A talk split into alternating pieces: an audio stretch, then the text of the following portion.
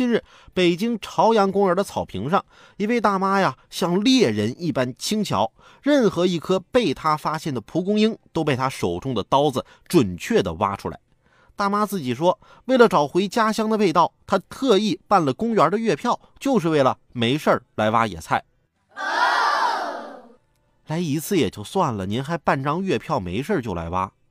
对您来说是回忆家乡的饕餮盛宴，对于公园负责绿化的工作人员来说，这不是栽栽愣愣小人生，坎坎坷坷都是坑吗？大部分野菜确实比普通蔬菜含有更多的维生素和矿物质元素，但前提是没有被污染。那没人管的野地也可能被倾覆过重金属垃圾，贫瘠的盐碱地长出来的也没有营养啊。公园绿地可能喷洒过农药，这样的野菜不但可以让你回味家乡，还可能啊送你回姥姥家。